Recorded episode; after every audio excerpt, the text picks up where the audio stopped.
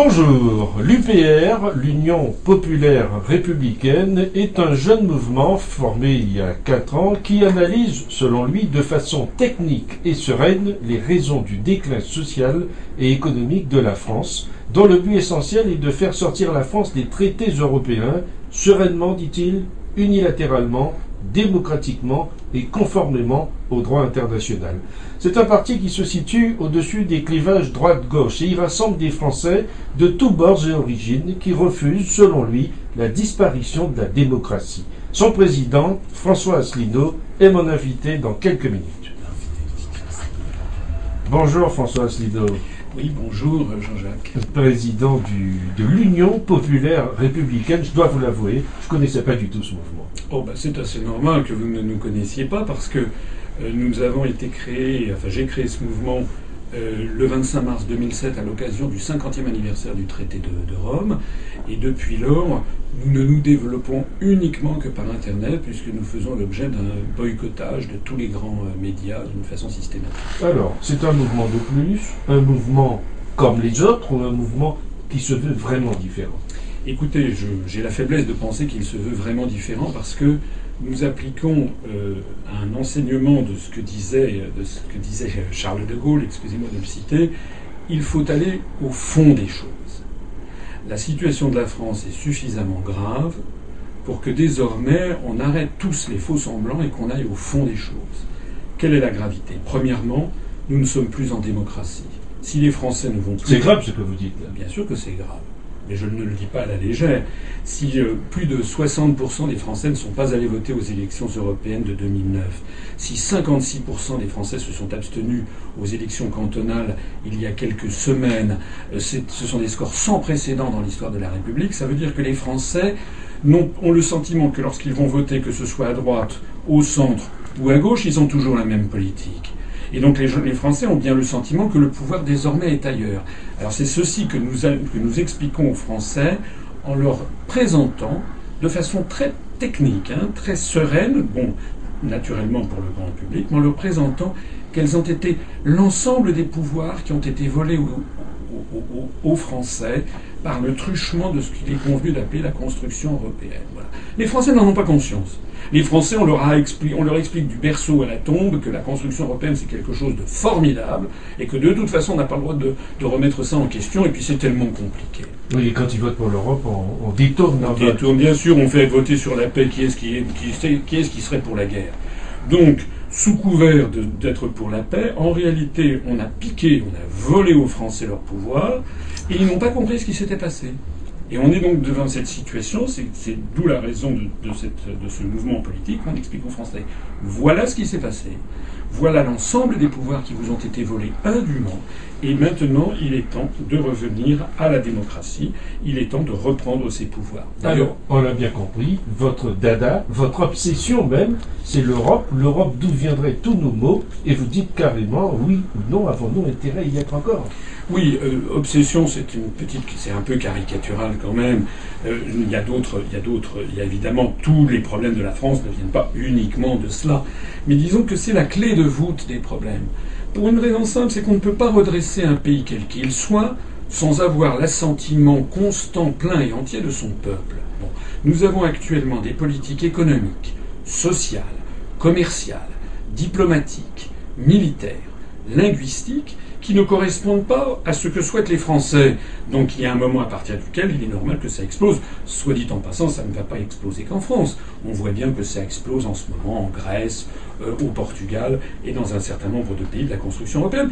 La construction européenne, en fait, cette Union européenne est un carcan et qui, euh, je reviens sur ce que je disais tout à l'heure, est une dictature qui s'est installée au niveau du continent. Vous observez sûrement avec beaucoup d'attention la situation en Grèce aujourd'hui, dont on dit qu'elle pourrait tout emporter. C'est vrai ça? Bah, D'abord, la Grèce est dans une situation financière qui est catastrophique, mais on ne dit, pas, vrai on ne dit pas pourquoi.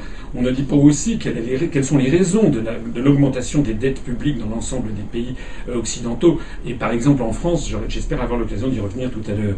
Mais moi, ce que je voudrais vous faire remarquer, c'est cette, cette déclaration de Madame Angela Merkel, chancelière d'Allemagne, le 18 mai dernier, c'est-à-dire il y a quelques jours devant ses troupes de la CDU en Allemagne. Voici ce qu'elle a dit. Il faudrait que dans des pays comme la Grèce, l'Espagne le Portugal, on ne parte pas à la retraite plus tôt qu'en Allemagne, que tous fassent un peu les mêmes efforts, c'est important. Nous ne pouvons pas avoir une monnaie commune, et certains avoir beaucoup de vacances et d'autres très peu. À la longue, ça ne va pas. Mais enfin, qu'est-ce que ça veut dire?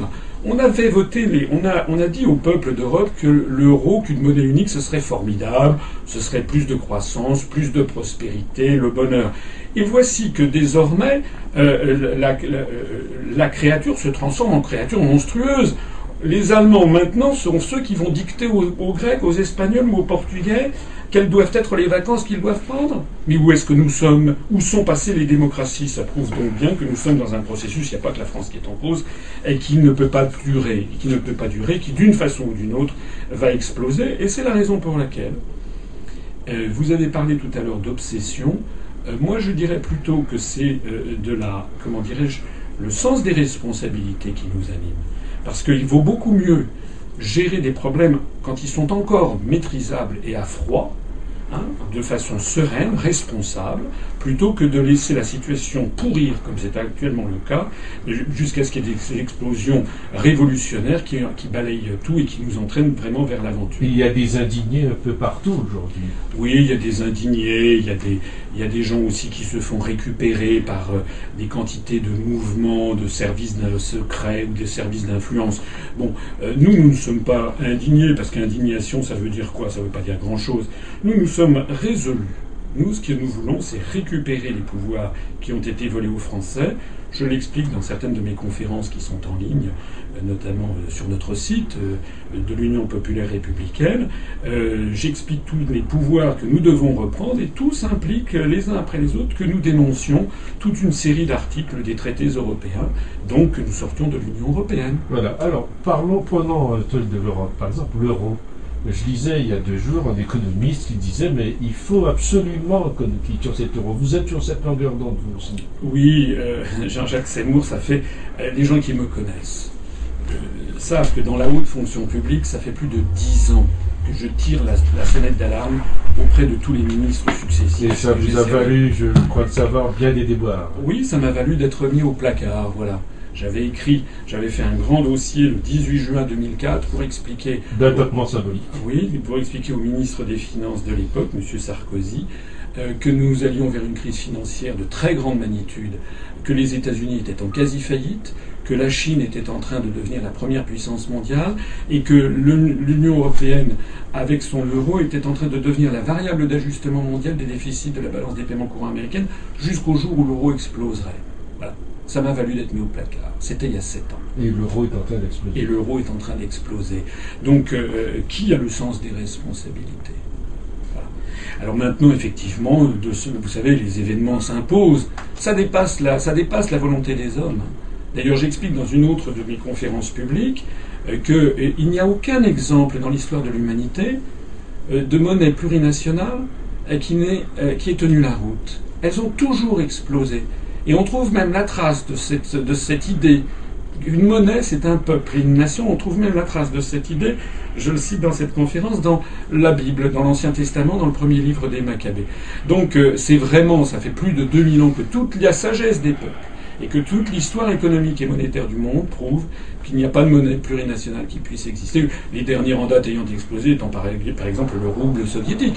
Lorsque l'Union soviétique s'est désintégrée, eh bien la monnaie unique qui était le rouble soviétique s'est désintégrée. On a vu apparaître 15 monnaies différentes. Alors ceux qui parlent de l'Union populaire républicaine parlent bien, mais en mal disent que vous êtes un parti rétrograde, que vous ne voulez pas la paix, que vous voulez euh, revenir aux frontières, que euh, l'immigration, vous, vous n'en voulez pas. Bref. Voilà tout ce oui, mais vous aujourd'hui. Euh, c'est formidable qu'on dise tout ceci de moi. La, meilleure des choses serait, comme vous le faites si gentiment euh, et si démocratiquement, je me permets de vous féliciter pour votre sens de la démocratie, la meilleure des choses serait déjà qu'on me donne la parole. Parce qu'en France, tout est fait dans les grands médias pour accréditer l'idée dans l'opinion publique que vouloir sortir de l'Union européenne, ce serait être un fasciste. Et c'est la raison pour laquelle on donne systématiquement la parole euh, aux représentants du Front National, qui d'ailleurs ne proposent pas de sortir de l'Union européenne et de l'euro, ils le proposent depuis quelques mois uniquement. Bon. Nous, nous, ils, surfent, sur la vague. Ils surfent sur la vague, mais M. Le Pen, par exemple, aux élections présidentielles de 2007, avait annoncé qu'il ne, ne sortirait pas de l'euro. Et aux élections européennes de 2009, le Front National avait proposé une, plus d'Europe, avec notamment une préférence européenne. Nous avons affaire à un parti qui est un parti euh, qui est là pour récolter les mécontents et qui est promu dans les grands médias uniquement pour faire peur aux Et vous, votre préférence, c'est quoi? C'est que la France reste la France? C'est oui, la France. Vous savez ce que ça veut dire la France, Jean-Jacques? Ça veut dire la libre c'est le pays des hommes libres, étymologiquement. France, ça veut dire libre. la, monnaie, le franc, c'est le libre. Vous savez, le, franc, il a, été créé tout au long de notre histoire monétaire. À chaque fois qu'il a été créé, c'était un mouvement de libération nationale. À chaque fois qu'il a disparu, ça s'est mal passé. Nous avons une monnaie qui a connu des éclipses. Mais je voudrais revenir à votre question. Sortir de l'Europe, ça ne veut pas dire qu'on va se transformer en un bastion. Enfin, écoutez, la Suisse ou la Norvège, ne sont pas dans l'Union européenne. Selon l'Organisation des Nations Unies, euh, ce sont deux des pays du monde qui ont, euh, qui se, qui, qui sont, où l'on vit le, plus, le mieux. C'est ce qui s'appelle l'indice de développement humain calculé par le Programme des Nations Unies pour le développement. Je vais vous prendre quelques exemples parce qu'ils sont, ils sont parlants. Nous avons actuellement 163 ambassades de France à l'étranger. Nous avons 28 représentations diplomatiques euh, auprès d'organisations internationales et 96 consulats. Lorsque nous serons sortis de l'Union européenne, nous passerons de 163 ambassades à l'étranger à 163. On les gardera toutes. Des 28 représentations auprès d'organisations internationales, on en perdra deux. Celle auprès de l'Union européenne et celle auprès de l'OTAN, puisque par ailleurs nous proposons la sortie de l'OTAN. Et enfin, les, consulats, nous passerons de 96 à 96, nous resterons identiques. Donc, nous n'avons absolument aucune raison de faire peur aux Français. La France, elle restera bien entendu en lien avec tous les pays du monde et notamment membre permanent du Conseil de sécurité de l'Organisation des Nations Unies. Vous avez prononcé tout à l'heure le mot libération nationale. Est-ce que je dois comprendre que le programme de l'UPR, c'est un programme de libération nationale C'est un programme de libération nationale. D'ailleurs, notre programme qui est en ligne est un pré-programme. Je vais annoncer le programme complet pour 2012, qui est un programme qui présente d'ores et déjà et qui présentera plus encore quand vous le verrez présenté au mois d'octobre, des, points communs très importants avec le programme du Conseil national de la résistance de 1944, euh, qui, dans lequel s'étaient retrouvées toutes les tendances de la France. Nous, nous voulons rassembler les Français. Alors vous allez dire, bah, tous les partis politiques disent la même chose. Oui, mais attention. Pour rassembler les Français, il faut se donner les moyens de rassembler les Français. Donc la première chose, il ne faut pas stigmatiser telle ou telle ou telle catégorie de la population. Jamais nous ne stigmatisons, nous, par exemple, les immigrés ou bien telle ou telle euh, religion, puisqu'il est de bon ton maintenant, de, nos jours, euh, de, taper, par exemple, sur l'islam ou ce genre de choses. Jamais nous ne faisons ça. Deuxièmement, jamais nous ne nous, nous situons à droite ou à gauche. Ça veut dire que je suis entouré de personnes autour de moi dans mon entourage. Certains de mes collaborateurs sont très à gauche, d'autres sont bien à droite. Et puis il y en a qui sont au centre, et à chaque fois que nous prenons des positions, les documents que nous publions sont lus et vérifiés par tout le monde pour voir que nous n'offensons pas la sensibilité de quelque parti que ce soit. Ah, ça c'est très important. Puisque nous sommes à Tropique FM, si vous me le permettez, je voudrais aussi vous dire quelque chose qui, qui à quoi je tiens vraiment beaucoup. La construction européenne, si vous y réfléchissez bien, elle est en fait fondée sur une vision racialiste, sinon raciste du monde. Voilà. La vérité, elle est là. Parce qu'en vertu de quoi devrions-nous être solidaires des Estoniens, des Lettons, des Lituaniens, euh, des Slovaques Ce sont des peuples. Je n'ai rien contre. Hein. Je suis allé en Slovaquie, je suis allé dans les pays baltes. Je n'ai rien contre, mais ce sont des, pays avec lesquels nous n'avons aucun lien historique, très peu de liens économiques, aucun lien linguistique, des échanges extrêmement faibles. Il y a par exemple 800 Finlandais qui vivent en France, selon les statistiques du consulat de Finlande à Paris. il doit y avoir quelques centaines de, de ressortissants des pays baltes. Alors pourquoi est-ce qu'on dit qu'on doit fusionner avec ces pays et en revanche considérer que nous devons en fait nous couper progressivement ben, de tous les pays francophones, de tous les pays et de tous les pays euh, bon, je, sais que parmi vos auditeurs, il y a un certain nombre d'auditeurs qui, sont euh, originaires des, départements euh, et territoires d'outre-mer.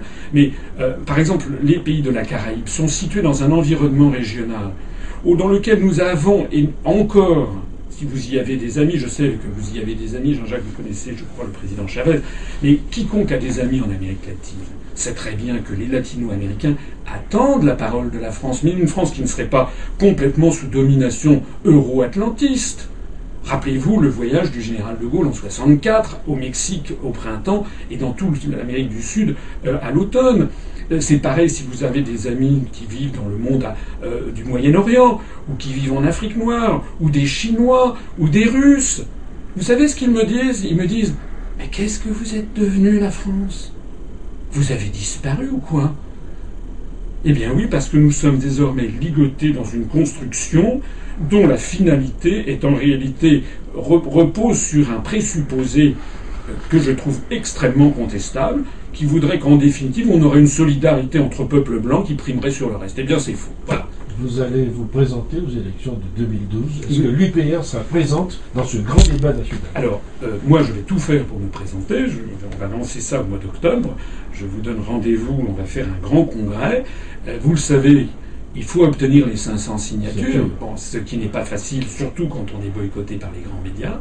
Mais j'ai quand même bon espoir de pouvoir y arriver, euh, parce que ça me ça forcerait de toute façon euh, les grands médias à me recevoir, puisqu'il y a quand même un temps d'antenne qui est accordé euh, à tous les candidats. Voilà. et puis, que je sois présent ou que je ne sois pas présent, de toute façon, nous allons peser sur le débat politique, parce que nous allons passer au peigne fin les programmes des autres candidats, et on va expliquer aux Français Attention, chers amis, on vous prend pour des imbéciles, puisque les propositions qui sont faites dans ces programmes ne sont pas compatibles avec les directives européennes. Il y a une question qui me parabusque, et ça sera la dernière. Pourquoi votre développement se fait-il à partir d'Internet? Eh bien parce que euh, vous savez bien que Internet, à part quelques radios comme la vôtre, qui me, qui me donne euh, la parole. D'ailleurs, en général, on a des très bons taux d'écoute. Euh, mais euh, sinon, comme tout est verrouillé, c'est par Internet. Actuellement, il y a un lent mais irrésistible mouvement de, de, comment dirais-je, de perte d'audience par exemple des journaux de 20 heures de TF1, tout le monde le sait, et une montée en puissance régulière de l'audience des sites sur Internet, parce que les Français sont pas bêtes. Les Français, ils cherchent l'information et ils sentent toujours là où est la vérité. Je crois que nous sommes le premier grand mouvement politique français qui sera né grâce à Internet. Ouais, je vous ai écouté sur Internet. Vous savez où? Au Québec. Merci François Asselineau d'avoir été avec nous. Merci Jean-Jacques, c'est